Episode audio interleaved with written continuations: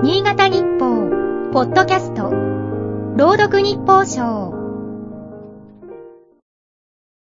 1月11日。もやもやが晴れないまま、松の内が明けた。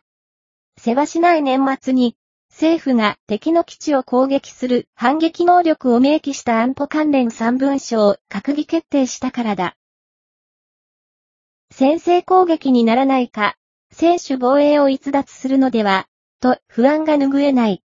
自民党が敵基地攻撃能力を反撃能力と言い換えるよう政府に提言したのが昨年4月末。それから8ヶ月弱で安保政策を大転換させた。国会論戦がほとんどないままの決定だった。安倍政権が2014年に集団的自衛権行使の容認を閣議決定したときは、司法の是非も大きな議論になった。今回は政府の筋書き通り進んだ格好だ。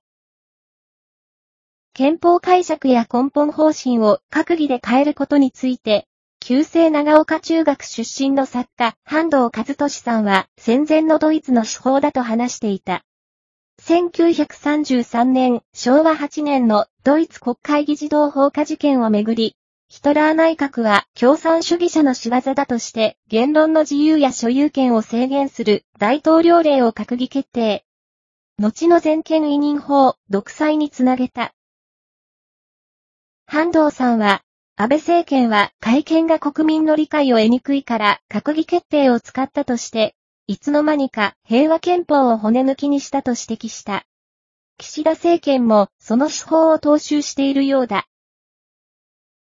半藤さんが死去して12日で2年。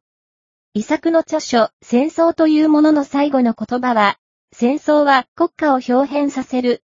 歴史を学ぶ意味はそこにあるだった。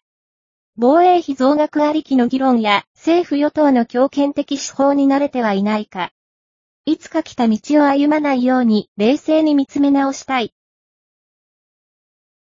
今日の日報賞は、FM ケントの音声合成システム、南がお送りいたしました。